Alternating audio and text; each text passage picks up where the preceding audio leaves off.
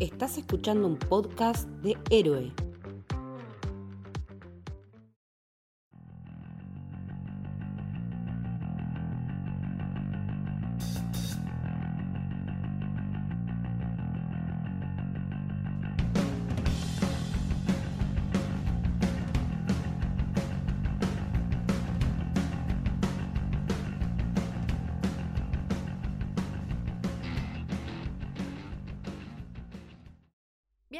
Bienvenidas al Camino del Samurái. Mi nombre es Mili y hoy estoy con Lucho. ¿Cómo va Lucho? ¿Todo bien? Todo bien, Mili, muy contento de estar acá en, este increíble podcast que, lideras con, tanta elegancia. Ay, muchas gracias. Muchas gracias por, por el halago. Hace un montón que Lucho no venía a Samurai y creo que no hubo mejor excusa que hoy porque vamos a hablar de nada más ni nada menos que The First Slam Dunk y no podía pedir otro mejor invitado, pues Lucho, sos fanático de Slam Dunk desde la primera ola, por lo que sé. Sí, es un producto en general porque ya viste, no, no sé cómo definirlo, porque estamos hablando de un anime, de un manga, de una película, es como una obra entera ya que nos atraviesa por distintas cosas. En mi caso, como a muchos, primero fue el anime, después el manga y ahora la película. Y la verdad que estoy muy contento con, el resultado y creo que es un homenaje muy lindo para todos los que seguimos eh, la obra de, de, desde hace muchos años, pero también es una gran puerta para todos aquellos que, no lo conocían y que ahora pueden embarcarse a todo el resto que tienen para conocer. Por supuesto, porque bueno, lo veníamos hablando un poco antes de grabar. Slam Dunk, claramente anime de los 90, nos ha marcado a muchas y a muchos, eh, los que seguíamos por Magic Kid. Yo le comentaba a Lucho que yo lo veía mucho por Magic Kid, pero que después la verdad que no, no le seguí el, el rastro. El anime de los 90 original estuvo emitido hasta el 96, más o menos, y adapta los primeros 22 tomos del manga y el arco final nunca estuvo adaptado en el anime. Entonces, después de casi, no sé, serán unos 20 años más o menos. 27 años. 27 años es un montón de tiempo. Sí. Se realizó esta película que sería el cierre de, de la historia y algo que por lo menos se nota muchísimo y creo que fue muy acertado, que el director y el guionista es el autor de esta obra, que es el gran, gran, gran Takehiro Inoue. Lo hemos hablado antes de, grabar este episodio. Para mí, por lo menos, y creo que coincidimos los dos, eh, uno de los mejores mangakas de todos los tiempos. Después podemos, si querés, hablar un poco de él, pero es una bestia y creo que con esta película termina de confirmar que no solamente es, es un gran autor, un excelente dibujante, sino un tipo que que ve las cosas de otra manera, ¿no? Que con esta película demostró que, que rompe el papel, ¿no? Ya va al cine, va al, 3D, nunca mejor dicho, con, los recursos técnicos y que termina de, consagrarse aún más. Definitivamente es uno de los mejores mangakas que existen y existieron y existirán jamás. Eh, todo lo que hizo fueron éxitos tipo Vagabond, todo lo que él hace es, es excelente. Estaría bueno que terminara igual sus, sus historias también. La verdad que sí, sus mangas son, son impresionantes. El dibujo de, sus historias son, son alucinantes y creo que eso también se ve mucho en la película, que hay muchas escenas que parecen casi paneles del manga y creo que por lo que me han comentado medio que así así funcionó un poco. Sí, sí, es así. Hay, momentos que son literalmente calcados, obviamente animados, con la música o con los silencios, inclusive, que hacen que, sea más espectacular todavía, pero es un, ser que tiene un, arte en sus manos que es increíble, que después justamente compartimos algunos dibujos de algunas partes increíbles de la película se te cae la baba con el dibujo, o sea, en la película lo recontra disfrutás, pero ahí ves como la capacidad y, y cómo con un simple panel transmite un montón de sensaciones que después, bueno, en esta película lo, lo llevó a otro nivel. A ver, Slam Dunk es uno de los mejores Spokon de todos los tiempos, ¿no? Este género de deportes que tiene el manga y el anime. Eh, si es que no es el mejor en términos de calidad y de mística. Quizás el más conocido sea los supercampeones, ¿no? Pero o Haikyuu ahora en la actualidad con el volei. Pero me parece que por trascendencia, por popularidad, por calidad, por, por la historia que cuenta, es uno de los mejores, si no el mejor de todos los tiempos. Y no es su única gran obra, ¿no? Porque Real, que también es, es centrado en el básquet, que es una que tiene ahí, que, ahora justo este año va, a volver a, retomar, que la tiene colgada.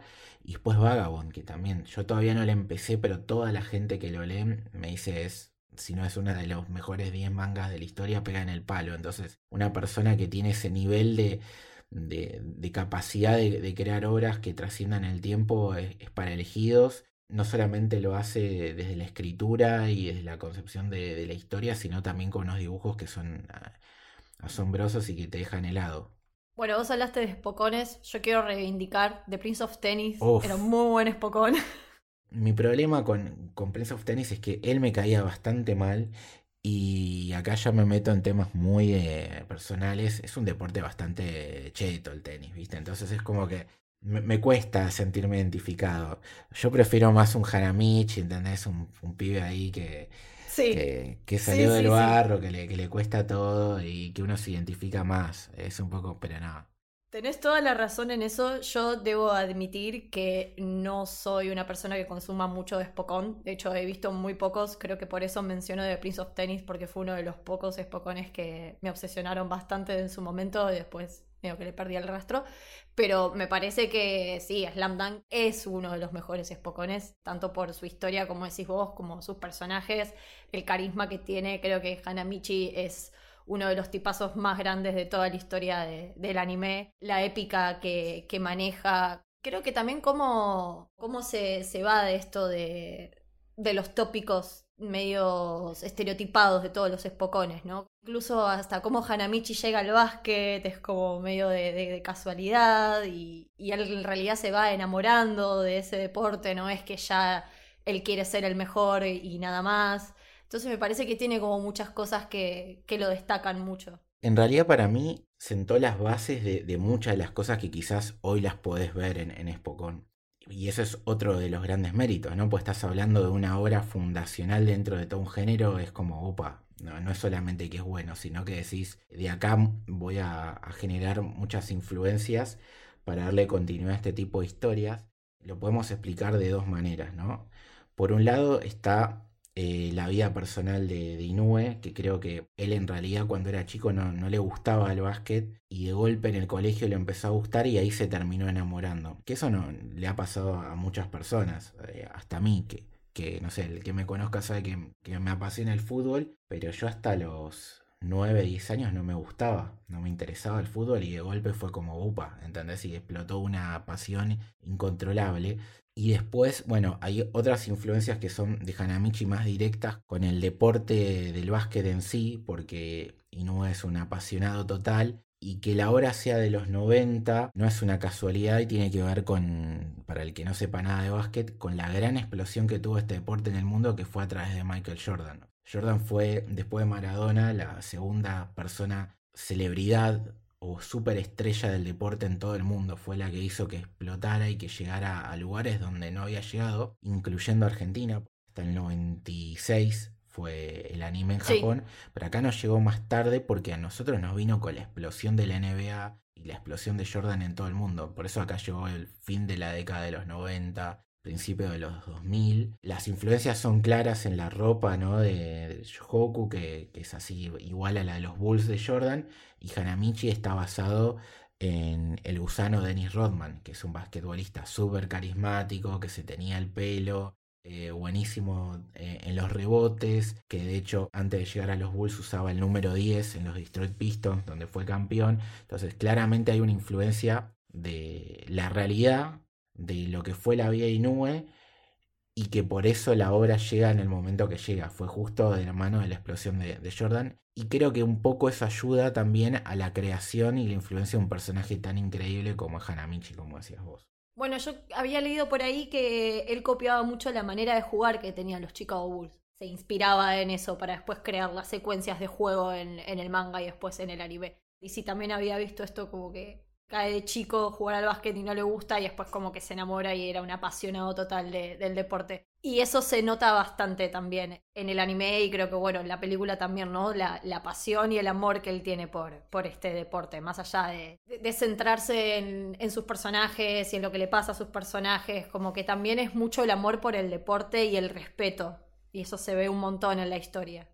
Es que si vos analizás la obra de, de su primer trabajo fue que ganó para hacer un, un one shot. ¿Y de qué era el one shot? De básquet, que se llamaba Kae Purple y el protagonista se llamaba Rukawa. Y vos ves las imágenes y es muy parecido físicamente a Rukawa, aunque no es una historia de, de Slam Dunk y no la podemos ni siquiera contar como eso, pero claramente tenía en su cabeza este personaje y tenía en su cabeza la idea de hacer, si voy a hacer un manga, tiene que hacer de esto que me apasiona, que es el básquet. Y Rukawa, para seguir el hilo del otro, está basado en Michael Jordan. el, super mega talento, el jugador único y gana partidos. Y después el resto de su, de su carrera, sacando Vagabond, todo, absolutamente todo tiene que ver con el básquet. Slam Dunk, Buzzer Beater, Real y hasta tuvo otro manga que se llama Chameleon Shale que no tiene nada que ver con el básquet, pero en el medio en un momento contó una historia relacionada a Michael Jordan. Entonces es como que no lo puede evitar el tipo, ¿viste? O sea, le, le corre por las venas el básquet. Pero bueno, hablamos un montón de, de Hanamichi, pues es el protagonista de, de, esta historia. Pero no de la película. Claro, ahí va, a eso quería llegar. Pero no así de la película. Quiero destacar, antes de empezar a hablar como de la historia y, y demás, que la película para mí es perfecta porque funciona para la gente que vio el anime en los 90 y nada más, funciona para la gente que vio el anime y que leyó el manga o que solamente leyó el manga, y funciona para la gente que no tiene información de nada. Funciona como una película en sí misma, unitaria. Lograron hacer un producto sumamente perfecto desde todas sus áreas. Ahora vamos a hablar un poco de la animación, que es excelente. Pero me parece que a nivel argumental es perfecto y es un re laburo porque tomaron un anime que aparte está muy impregnado en el ADN de todos los otakus. Como que podés no conocer mucho Slam Dunk o no haberlo visto, pero ubicás a Hanamichi, como que tenés, lo, lo, lo, tenés a la vista. Y haber tomado eso y haber hecho esta película con otro protagonista, que el protagonista es Ryota, que era un personaje mucho más secundario en la historia original, fue una rejugada que salió muy bien. Yo te subo la, la apuesta. Para mí, no solamente funciona en todo lo que vos dijiste, sino que creo que pones una persona que no conoce nada del anime o que no suele consumir anime y la va a entender y la va a disfrutar. Habíamos comentado de que el anime le faltaba el arco final, ¿no es cierto? Y la película se encarga de tratarlo, pero de una manera diferente. La historia de Ryota en realidad sale de un spin-off que se llama Piercing, en los que nos cuenta un poco del pasado de él, y a la vez de unos extras que tiene el último volumen, que se trata un poquito del futuro de los personajes. Entonces, Inoue para mí combinó esas dos obras, las hizo canónicas, las mezcló con este arco final. ¿Para qué? Para contarnos la historia de una persona que es importante en, la obra, pero que no era el protagonista, y que nos haga conducir un carrusel de emociones. Si vos te leíste absolutamente todo de, del manga, lo disfrutes porque están estos guiños a, a, cosas que en realidad ni siquiera son del manga original, como es piercing y demás. Y para el que tiene un cierto bagaje, se sienta familiarizado con las cosas que ya tenía a mano, pero que a la vez se deje emocionar por, por Ryota siendo justamente el base, el organizador de la película. Y bueno, como mencionábamos antes, el anime, que quiero mencionar esto porque está dirigido por Nobutaka Nishikawa, lo quiero mencionar porque también trabajó y fue animador en la última parte de la saga de Hades de Senseiya. Uf. Y mi lado nerdo necesita, Qué lindo. necesita decirlo. De la saga de Hades, la parte final es una de las, de las mejores, junto con la inicial. Que aparte, esa saga de Hades fue otra cosa que nos hicieron esperar mucho tiempo. O sea, los fanáticos de Senseiya tuvimos años pensando que no se iba a hacer, como ahora pasó con este final de Slamdunk, ¿no? Por eso, como que hay una conexión eh, ahí. Claramente el anime de, de tiene una animación tradicional que está muy buena y que resiste bastante bien al, paso, al paso del tiempo. Pero bueno, en la película, como dijimos antes, tanto eh, director como guionista es Inoue, hace un excelente trabajo y aparte se mete con un montón de técnicas que nunca habíamos visto en una saga como en Slam Dunk, que es el CGI, el 3D, dos técnicas a las que a los fanáticos de anime a veces nos da mucho miedo. De hecho, no sé qué te pasó a vos, pero me acuerdo de cuando empezaban a salir las primeras noticias de que iba a ser full 3D, full CGI, que iba a ser muy parecida a la película de Dragon Ball en relación a la animación y demás. A mí me dio un poquito de miedo. No sé a vos qué te pasó con eso. Eh, era raro verlo así. Cuando llegaron los primeros trailers era como, che, ¿qué van a hacer con esto? Porque aparte se mezclaba el cambio de protagonista, ¿no? Pero la verdad que invito a toda la gente que si tiene algún tipo de duda que vaya a ver la película, si hay alguna chance en algún cine todavía y si no, que bueno, se consigue. Me parece que es una obra de arte en sí misma. El trabajo de dirección de Inoue es espectacular y, la mezcla de técnicas me parece que va a servir primero para sacarnos el miedo a, todos, ¿no? Con esto de decir, uh, una película 3D en anime, está claro que se pueden hacer cosas espectaculares y después para otros directores para, para tomar nota, ¿viste? Ya que hablamos de animación, viste que ahora está muy común en, todo lo que tiene que ver con occidental el estilo que sentó el Spider-Verse. Sí. Que hay un montón de películas que ahora son así. Esto puede servir para eso, que haya un montón de películas que cuando quieran utilizar el, 3D tengan de referencia Slam para decir, bueno, tenemos todos estos recursos y esta posibilidad para trasladarlo a distintas historias. Súper, porque creo que es exactamente lo, que decís vos, ¿no? El, el, CGI lo que logra es darle mucho más realismo a todas las imágenes. De hecho, los diseños de personajes son mucho más fieles a los del manga, no así del anime. Y eso le da como muchísimo más realismo le da como mucho más dinamismo a los partidos y demás. Y creo que esto demuestra justamente eso, que si saben cómo implementarlas y si saben cómo dirigirlo, forman algo maravilloso. Bueno, la verdad que el producto final de Slam Dunk como película me parece excelente, pero bueno, todo lo que son las imágenes tridimensionales, cómo se va también un poco integrando con lo tradicional, porque por momentos parece más animación tradicional, ¿no? Sobre todo cuando ahora vamos a hablar un poco más de eso, pero cuando estamos con el pasado de Ryota esa calidez de esa animación me parece, me parece excelente. A mí hay muchas escenas que se me quedaron grabadas en la retina. Hay un plano cenital de la cancha que la cámara va bajando. Espectacular. nada, tipo, yo estaba en el cine y no lo podía creer. Digo, qué carajo, esto es alucinante. Tiene muchos momentazos, está muy bien dirigida. Sigue siendo de Toei Animation, solo que acá también se suma Dandelion Animation, también son los créditos, como me gusta un poco toda la parte de producción y demás, me, quedé viendo todas las productoras ahí que aparecían. Apareció WIT dentro de todas esas productoras. Siempre está WIT. Elijo creer que son, son los que manejaron todo lo que es el 3D y CGI, pues tienen un manejo magistral. Esos son puras conjeturas, yo solamente los vi y pensé en eso. Como mínimo hubo un ayudín, ¿no? Decirle, ¿no? Anda por acá, tenés todas estas posibilidades, jugá. Todo lo demás estuvo a cargo de Inoue, todo era chequeado por él. Eso me hizo acordar un poco a la forma de Miyazaki de, de trabajar. Creo que si hablamos de, la dirección y de la animación, que ya dijimos nos parece excelente, creo que se, se, lograron cosas que no sé si se hubiera podido lograr con otras técnicas, todo lo que eran los movimientos, el detalle, cuando ellos empiezan a transpirar, tipo que están en el partido y ya no pueden más, los saltos, los rebotes de Hanamichi, todo es muy épico y está muy bien hecho. Es como todo es un deleite visual.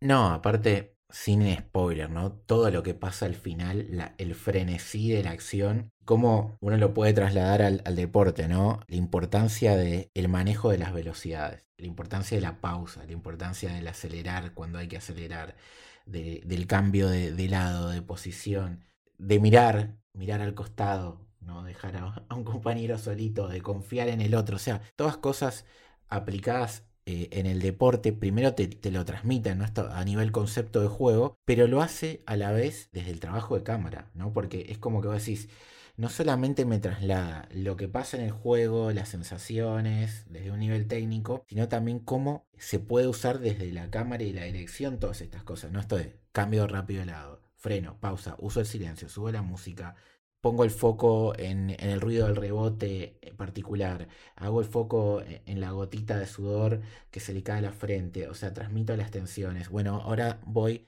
más rápido con, la toma, ahora bajo los fotogramas por segundo, todo, o sea, es la mezcla de, de lo que pasa en el deporte con un sinfín de maravillas técnicas y elecciones de dirección que es, sorprendente. Creo que solamente lo pudo haber hecho una persona como él porque más allá de su calidad como artista integral y, a la hora de representar una obra, que como gran dibujante que es eso lo tenía clarísimo, lo mezcló con su enorme conocimiento que tiene del deporte que tanto lo apasiona. Sí, bueno, ahora vos que mencionabas lo de los, los ruidos, ¿no?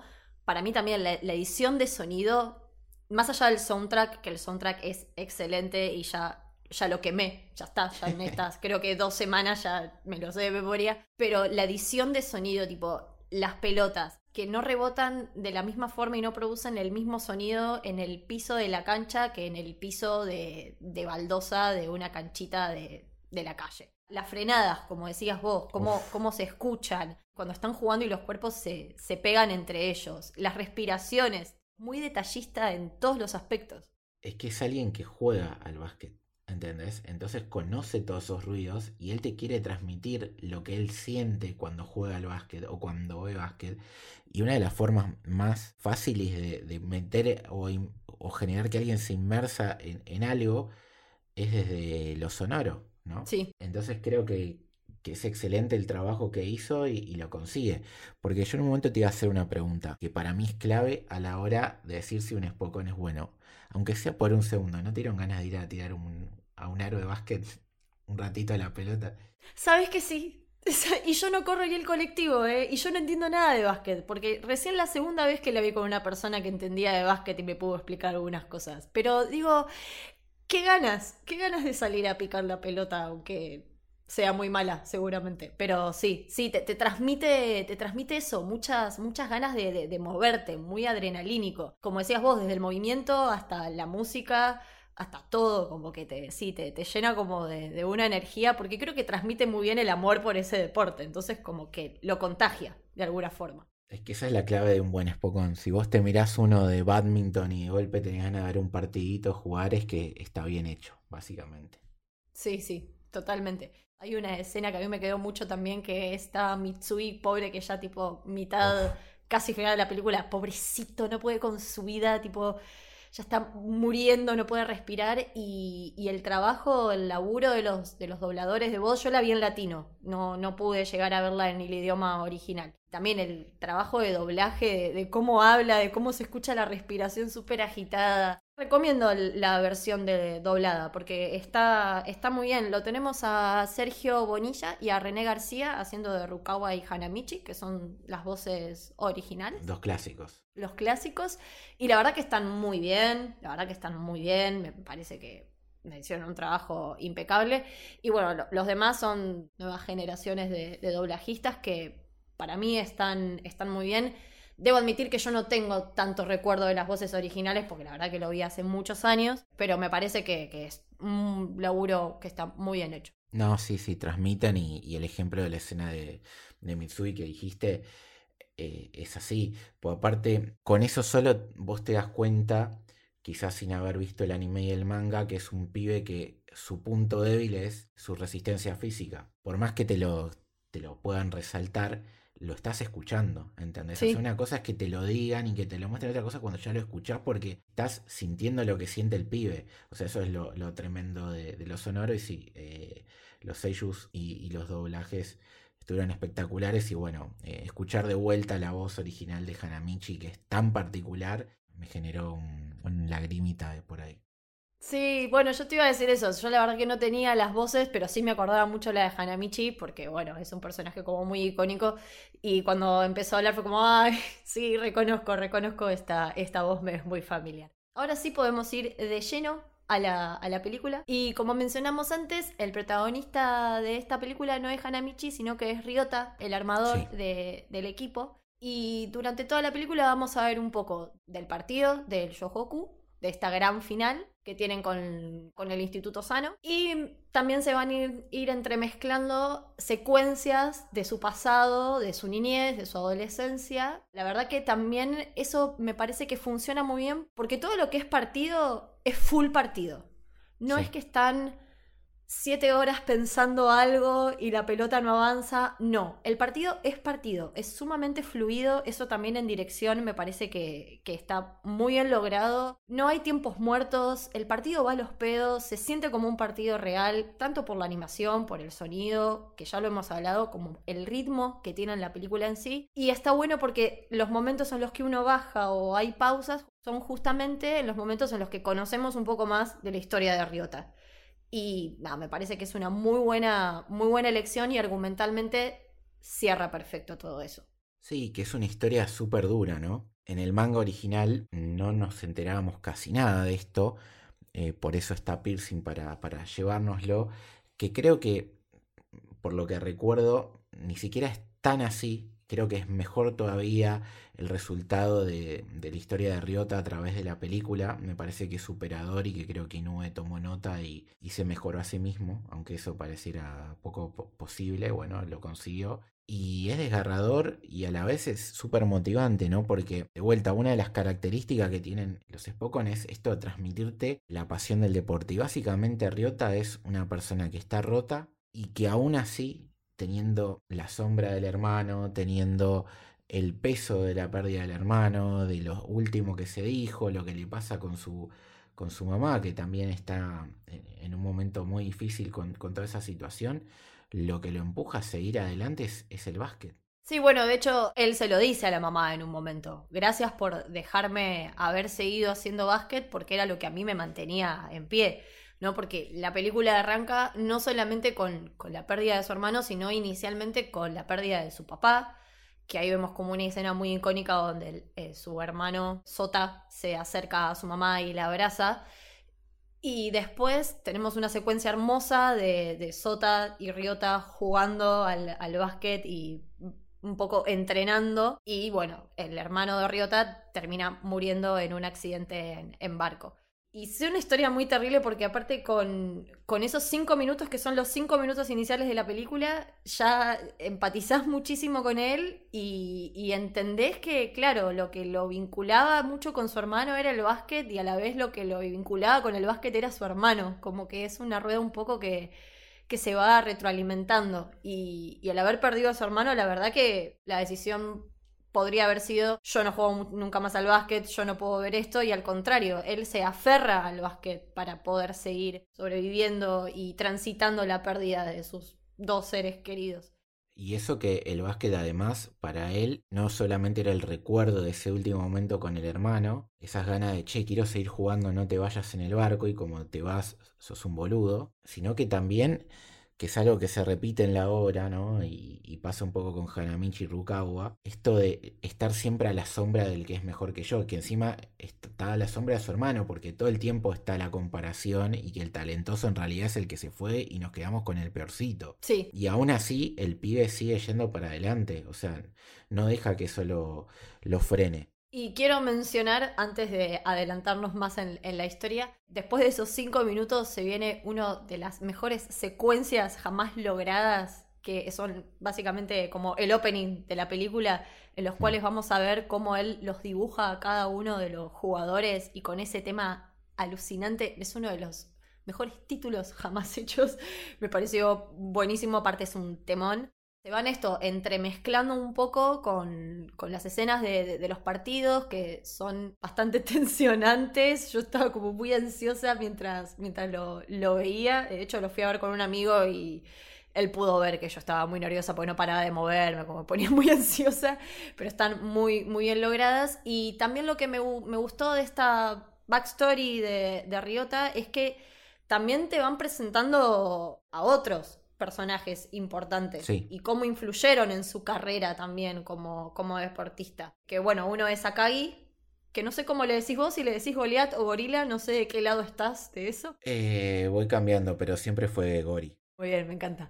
Eh, a través del pasado de Ryota vemos cómo Gorila, medio que él siempre trata esto de, de, infundir también su pasión por, por el deporte. También es una persona súper apasionada por, por el deporte y cómo a veces eso tal vez para algunos podía volverse un peso, pero bueno, él quería jugar y quería ganar y quería que su equipo saliera adelante. Me parece también es un gran personaje y es un corazón fundamental para este equipazo. Sí, es, es un capitán, básicamente. Es un líder, es el, el ejemplo de la excelencia, del trabajo, del esfuerzo. Eh, es un personaje que a lo largo del anime del manga vas conociendo que si bien tiene actitudes físicas tremendas porque es el más grandote y siempre obviamente en el básquet la altura es importante, el talento que tiene él en la cancha lo, lo logra a través del esfuerzo. Por eso también conecta con, con Hanamichi y por otro lado le da bronca porque él se siente sobre todo eso se, se, ve más cuando lo lees, ¿no? El manga. Él tiene esa cosa de que lo ve a Ryota o a Rukawa o hasta Mitsui como gente que tiene un don superior al de él y que no lo terminan de explotar y por eso tiene ese,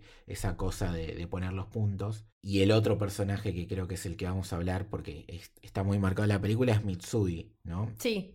Y su relación con Ryota. Mm, te lo voy a recomendar a vos y a la gente que si pueden vean o lean justamente el pasado de él porque cuando lo lees te enterás un poquito más de ciertas cosas que no las quiero contar eh, que hacen todavía mejor esta escena en la película porque el, el, en realidad en el manga el pasado de Mitsui para mí es uno de los más tristes, ¿no? Y que tiene que ver con, de vuelta, con esta cosa de, de, no poder soltar el amor al deporte, ¿no? Y cómo eso a veces te hace avanzar y te hace pasar un momento de mierda. Y cuando lo lees y lo conoces, cuando se mezcla con esta historia de Ryota, eh, conectás de otra manera con el vínculo entre ellos dos también. Bueno, que de hecho me, me, interesaría como ahondar más en eso o conocer esa historia o leerla porque a través del pasado de Ryota vemos que Mitsui empieza a relacionarse con él primero siendo una especie de bully, como que no sé si bully, pero que hay mucha pica entre ellos y se cagan a piñas básicamente y terminan bastante lastimados, como que se toman bastante bronca en un inicio.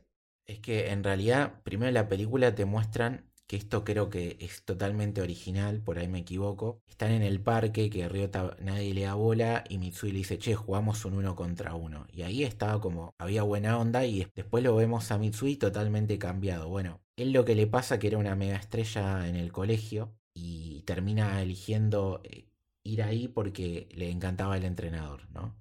Eh, que tenía una fama de demonio y, cuando llega lo, lo, nota que es el, el Buda, ¿no? El, el, el, gordito, como le dice Hanamichi. Estaba súper a full y era parte del trío junto con, con el Gori y, y, el otro base, el chico de anteojos, que todo el mundo lo va a conocer porque es parte de, de, de los alumnos de primer año. Eh, disculpen que no me acuerdo el nombre. Sepan disculpar. Era la estrella y tiene una lesión en la rodilla, si no me equivoco, Mitsui, y lo hace que se, que se frene. Y cuando cae en una lesión, a diferencia de Ryota, que, que utiliza el básquet para, para, seguir adelante, se va al lado oscuro, cual si fuera un Jedi. Se vuelve en Darth Vader, claro. se vuelve bully, se reencuentra con Ryota, que Ryota tiene una personalidad complicada también porque no se come una, básicamente, y se terminan cagando a trompadas. Y esto después termina en otra pelea en el gimnasio, ya cuando está Hanamichi, Rukawa y demás, en el que justamente el chico de los anteojos le dice, flaco, ¿Cuándo te vas a, decir que querés volver? O sea, toda la frustración y ese bullying en realidad era porque no podías jugar al básquet. Obviamente en la película no te lo pueden contar porque nos desviamos mucho, pero cuando lo lees y lo ves en la película y te muestran esa primera eh, parte con Ryota más todo el transformo del personaje, crece, ¿no? Si bien el protagonista es Ryota, me parece que ellos dos tienen también un desarrollo, aunque sea mínimo, en la película, ¿no? Sí. De hecho, dentro del partido, ¿no? Como que caen y, y resurgen, ¿no? Como que todos tienen una cierta caída y después eh, se levantan para, para poder seguir. A mí lo que más me gustó eh, son como dos cosas. Bueno, primero cuando, cuando Ori cae y, y de hecho tiene como al demonio ese negro que le dice, bueno, no te levantes, ya está, rendite me sí. parece alucinante toda esa parte.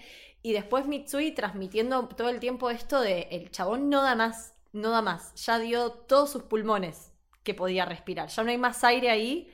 Y el chabón sigue, como esa cosa de no se rinde. Y, y todos saben que no se va a rendir. Es que ahí tenés eh, el trasfondo este. O sea, el chabón está tan mal físicamente porque dejó de jugar. ¿Entendés? Entonces cuando él vuelve al equipo, estaba mal físicamente y perdió dos años o un año y medio de, de, no jugar y le cuesta, o sea, lo que más le cuesta es eso. Entonces en este momento, en este partido tan clave, el chabón no da más. Extrañó tanto jugar le pesó tanto y generó este vínculo, esta familia con el equipo que él sabe que tiene un rol. El chabón le tira la pelota y él la tiene, tiene que meter el triple. O sea, no puede fallar. Y todos van a, van a darle esa oportunidad y él, aunque no pueda levantar los brazos, lo va a hacer. Entonces ahí el trasfondo del manga es como que el que lo lee te emociona todavía más. No hace falta porque a, a vos te emociona igual, ¿no? Sí, sí, un montón. De hecho, por ejemplo, bueno, después también tenemos a Rukawa, que yo tenía muy poquita información, pero ya sabía que lo que era él y lo que era su, personaje, ¿no? Un chabón que nunca cede, que nunca tiraba pases, que él todo lo puede, que está basadísimo. Y sin embargo, cuando lo vi tirar el primer pase fue como el grito, tipo, lo puedo creer. Rukawa hizo un pase. Eh, como que todos los momentazos de la película lo gritabas como si fuera un gol, tipo, era, no sé, me, transmitía eso. El Rukawa es el talento puro, cuando vos sos eso es difícil confiar en otro porque no te ves como un igual. Él está muy obsesionado en demostrar que es el mejor y que es el mejor de Japón porque tiene su sueño de ir a, a Estados Unidos a la NBA, ¿no? Es tan fuerte el vínculo, tan loco lo, que genera y transmite Sakurai en un momento que es el que, el que los levanta a todos básicamente, que cuando se da ese pase y a quien le da el pase es, inevitable no levantarte de la silla y más cuando viene ese choque de manos que también es incluso más increíble que el pase, porque es, son los némesis que por fin logran vincularse. Es que también transmite bastante bien la película eso, ¿no? Porque por un lado lo tenemos a Rukawa, que es como decías vos, está basadísimo, el chabón es súper talentoso, y por el otro lado Hanamichi, que es el más nuevo del equipo, por lo que ellos también dicen, tipo, está hace muy poquito, no es que es un jugador como, yo qué sé, como Ryota que entrena desde que es pequeño, y sin embargo es muy bueno haciendo lo que él hace. Y también digo, para Rukawa es todo un tema el enfrentarse con un chabón que es muy bueno, tal vez igual de bueno que vos o mejor, habiendo entrenado nada, meses. Entonces también debe presentarle como unas contradicciones bastante fuertes y creo que también por eso se genera mucho esta relación media tensionante entre ellos. Yo creo que Rukawa nunca termina de admitir que, que Hanamichi tiene talento. Él no lo admite y ve todo lo otro que, que, todo el tiempo la obra te lo trata de dejar en claro, que si bien Hanamichi tiene talento, jugar al básquet no es fácil y, por momentos hace boludeces, hace cosas que vos decís, pero flaco, eso lo sabe hasta un nene de dos años, ¿entendés? Esa regla. Y él no la sabe porque es un cabeza de termo, ¿entendés? Entonces, Rukawa se queda más con eso, pero en el fondo, y por eso es tan increíble ese pase, confía en él, sabe que lo va a lograr. Eso es lo lindo de ese momento y por eso es tan emocionante. Es como que una revelación, digamos. Porque creo que al, final es como, bueno, queda la confianza que se tienen entre ellos. Creo que se, llega a lograr eso, se llega a lograr un equipo conformado y por eso terminan, bueno, terminan ganando, obviamente. Me parece como épico eh, cómo, cómo, se llega a ese, a ese momento. Y lo que mencionabas vos de Hanamichi, me parece que también la película, si bien no es el protagonista, tiene unos momentazos alucinantes, tipo cuando se sube a la mesa y les dice, bueno, nosotros vamos a ganar, y después le dice a los compañeros, bueno, ahora tenemos que ganar, porque ya lo dijimos. esa manera que tiene de alentar, que es como decir, vos parece un pendejo, tipo, ¿cómo te vas a subir a la mesa donde están ahí todos los jueces mirándote? También como de los más emocionantes, cuando se tira para agarrar la pelota, creo que para que no pique o algo así, yo no sé muy bien las reglas del básquet es un tipazo y te das cuenta de eso, como que le pone mucha, mucho el alma al equipo. No, es un personaje que no soy objetivo. Yo si bien soy muy team protagonista, creo que es uno de los mejores que hay porque es un tipazo, como dijiste vos al principio del episodio. Y porque sinceramente yo soy una persona que cuando leo, cuando veo y demás, por más que algo me parezca gracioso, es difícil que me ría. Salvo que esté en un contexto, ponele, estoy en una sala de cine, en una comedia y me causa risa un chiste me contagio de, de todos y, me permito reírme. Bueno, leyendo Slandak me pasó muchas veces de, reírme de carcajadas de las boludeces que hace Hanamichi. Y yo encontrarme caminando, leyendo el manga y, de golpe decir, che, me hizo reír. Esta escena que vos dijiste, ¿no? De que se para ahí en la mesa, que tiene un par más en, este partido que, que no lo muestran en la película, como por ejemplo, él agarra y quiere meter una volcada espectacular porque está todo el estadio gritando por sano y ellos no tienen una hinchada tan grande para callarlos y le sale mal. Y después lo vuelve a hacer y le, sale bien. Pero esta que hace de subirse a la mesa es una boludez, pero en el fondo termina siendo muy efectivo porque le, le, saca la presión a los compañeros, porque le pasa lo mismo que a nosotros. Dicen, este chabón es un tarado, y cuando vos decís, es un tarado y te reís, ya está, se te fue la atención. Sí. Y porque en su locura tiene razón. Che, dije que ganemos, ahora tenemos que ganar. O sea, pasemos de tener miedo a, a querer evitar quedar en ridículo, ¿entendés? O sea, pongamos el orgullo por delante del miedo, básicamente. Bueno, a mí lo que más recuerdo ponerle en anime es que me hacía reír muchísimo también. Creo que junto con Connie Chan, sus escenas en Slam Dunk eran de las que más me hacían reír. Y en la película también, me parece que le pone un, un alma, un corazón y un carisma aparte. Es un personaje tan carismático, tan que irrumpe un montón y lo hace tan bien. Y mis personajes preferidos no suelen ser a veces los protagonistas o los que son tal vez tan histriónicos no suelen ser mis preferidos, pero la verdad que no, Hanamichi es entrañable, se vuelve como, como eso, como muy, muy entrañable. Comentamos que el arco final de, del manga no lo terminaron de completar hasta la película y de hecho el final real del manga tampoco está animado porque tomar la decisión de que Ryota sea el que cuente la historia hizo que nos fuéramos por su lado y no nos enteramos del verdadero final que tiene como protagonista a Hanamichi y ese, ese golpe, esos golpes mejor dicho que se dan la espalda para evitar que la pelota salga y, y mantener viva la posesión y seguir dándole rebotes y oportunidades al equipo como le dijo el técnico hace que sufra una lesión. Y cuando tiene ese discurso con el técnico y le dice, eh, es que mi momento de gloria es ahora. O sea, yo no sé si, o sea, si yo mañana no puedo jugar más al básquet, obviamente me va a doler. Pero yo, este es mi momento. O sea, yo tengo que ayudar ahora a mis amigos porque quizás nunca más pueda jugar con ellos. Porque se retira el Gori, se retira el Cuatro Ojos, eh, no sabemos qué va a pasar con Mitsui, estamos jugando contra el mejor equipo de Japón y estoy brillando y es mi momento. O sea, si me tengo que romper y no jugar nunca más, tiene que ser ahora, porque es con ellos. Y por eso el, pase de Rukawa también es, es increíble, porque es como la respuesta a ese discurso, ¿no? Es decir, bueno, si vamos a perder contra los mejores va a ser a nuestra forma y nuestra forma es yo confiando en Hanamichi que nos trajo hasta acá. Si no fuera por él no estaríamos con esta chance toda esa situación, ese combo, es súper emocionante y se deja de lado ese final final, que bueno, que lo vemos a Sakura ahí escribiéndole una carta a la hermana del Gori, eh, que es la persona que hizo por la que él se meta en el básquet porque se enamoró de ella, recuperándose. O sea, el manga termina con él todavía sin poder volver, pero siempre con, con el positivismo de decir, bueno, no soy el rey de los rebotes ahora, soy el rey de la recuperación ya voy a llegar de vuelta a la cancha. Ahora que mencionaste lo, lo, del equipo sano, si bien no, ondan tanto en, todos los jugadores del equipo, ¿no? Porque a nosotros nos importa nuestros protagonistas, sí me parece que les da momentazos también muy buenos y sobre todo me, encantó que creo que también es el armador del equipo de, ellos.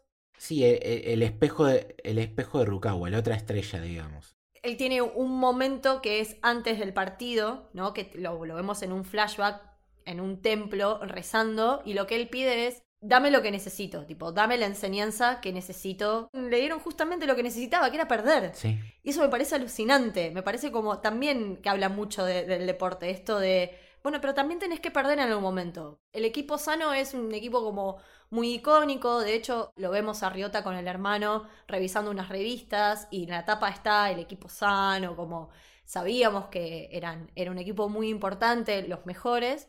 El sueño del hermano era ganarle a, Sano. Claro, el, sueño del hermano Riota era justamente ganarle a, ese equipo, pero me parece también muy importante y, y, muy bien logrado ese momento que es como, bueno, te dieron lo que necesitabas, tipo, lo pediste y lo tuviste, era perder, tenías que perder en algún momento de tu vida. No, es, espectacular y, está bueno que, como dijiste vos, el rival, todos tienen un momento que se destacan y hay, hay cositas que, que, no vemos, por ejemplo, el, el, que está todo el tiempo emparejado con, con el Gori, el otro pivot, tiene un hermano que es un gordito gigante que aparece en la película. O sea, hasta ese personaje tiene un trasfondo que acá no lo vemos y, y no hace falta, pero está bueno que nos hayan mostrado esto que decís vos de perder, porque de vuelta lo podemos conectar con, todo ese el momento al final. Eh, la diferencia entre Rukawa y, la otra estrella del Sano es que Rukawa termina entendiendo que este es un deporte de equipo Por eso le pasa la pelota a Sakuragi. Eh, Hanamichi en un momento se lo dice al entrenador, ahora va a pasar esto porque este chico está acostumbrado a ganar y cuando vos estás acostumbrado a ganar, llega un momento en que te crees invencible y cuando te crees invencible resolves todo vos solo, que es lo mismo que le pasa a Rukawa. Y Rukawa en un momento tiene la humildad y lo aprende justamente del esfuerzo que hace Hanamichi, que es el que los vuelve, el tipo que parece que no sabe jugar al básquet, que lo más importante es, son sus compañeros. Entonces, él gana en el partido porque la estrella pasa la pelota y el otro equipo pierde el partido porque su estrella nunca aprendió que, que hay que pasar la pelota. O sea, algo tan básico como compartir, ¿no? Es espectacular como dijimos en toda la película, vemos un poco esto del pasado de Ryota, que también vemos como él tuvo muchas dificultades también para, para relacionarse con, con, su mamá, que eso también me pareció como muy emotivo porque por un lado lo tenemos a Ryota que perdió a su hermano, que cumple años el mismo día que él. Qué duro eso. Durísimo. Y por otro lado también tenemos a su mamá, que también ella perdió a su marido y a un hijo. Tipo, terrible. Es terrible y, y no sé qué te pasó. A mí por momentos me daba un poco de bronca la mamá. Me parece que es como un personaje que le cuesta mucho vincularse con su hijo porque a diferencia de, Sota, me parece que Ryota se lo ve como mucho más enojado, como mucho más, eh, sí, obviamente, bueno, enojado con, la situación, mucho más agresivo. Y creo que tal vez eso como que a la mamá le cuesta mucho más acercarse a, a, él. Y también por la falta de comunicación, ¿no? Porque Ryota tiene en la cabeza que él siempre hace llorar a su mamá, que la hace enojar, que no es lo suficientemente bueno. Y su mamá también por esto de, bueno, lo ve a, Riota jugando y lo ve a su otro hijo también, como, pero aún así lo sigue apoyando y lo sigue yendo a ver. Y eso me parece como, como re lindo, que él también se lo dice, gracias porque me ponía feliz que me vinieras a ver. Y eso que, que, él no se entera que ya estuvo viéndolo en este partido. Re, como esto de me parece que son dos personas que les costaba mucho comunicarse y también gracias al básquet logran comunicarse y nos dan un, un lindo final también. Sí, sí, ahí todo, todo se, acomoda y, nada, el momento carta y el momento playita y el momento ella viéndolo es, es para llorar. Muy emocionante, la verdad que es una película que te hace poner la piel de gallina en muchos momentos, que te hace emocionar, súper recomendable eh, para que la vean. Yo por suerte pude llegar a verla en, cine, agradezco mucho a mi amigo que medio que me llevó, me llevó de la oreja, porque casi que no voy. Vayan a ver la película, lean el manga que es espectacular. Vuelvan a ver la película una vez que lo hicieron y les va a gustar todavía más. Podemos dejar una curiosidad que me enteré hace muy poco. Yo nunca me he dado cuenta. Escuchen por favor la versión latino del opening del anime original y después escuchen Cuando calienta el sol de Luis Miguel. Nada más, nada más les quiero decir eso. Háganlo, tarea para el hogar, tarea inclusive para Mili. Háganlo y disfruten, sean felices. Lo voy a hacer. Voy a terminar de grabar este episodio y lo voy a hacer. A mí me dieron muchas ganas de que se hiciera un reboot de todo el anime con esta animación. Sé que es mucho pedir, pero sería genial. No me interesa mucho todo lo que es secuela o demás, si bien se estuvieron tirando algunas teorías de si va a haber una parte 2 o no. Parece que como película funciona bastante bien. Sí me interesaría ver algo más del pasado de otros personajes, como decías vos, Reverie, una película sobre Mitsui o sobre Fukawa. Parece que en sí funciona, funciona muy, muy bien. Al señor Inoue que termine Vagabond, que termine Real y que después a mí sí, un, tomito más contándome qué pasó con Hanamichi. Lo quiero ver jugar una vez más, Inoue, por favor, y, no, no, te pido más nada. La verdad que sí, que termine Vagabond, por favor, que termine Vagabond. Lucho, muchas gracias por haberte sumado a este episodio. Un placer haber hablado de este gran anime con vos. Decinos dónde te podemos seguir, leer. En L Torres Toranzo, Torres con S, Toranzo con Z en todas las redes sociales. ¿A vos, Miri? A mí como Dicilian con doble S y guion de abajo en Twitter. Así que bueno, esto fue El Camino del Samurai. Espero que les haya gustado. Bye bye.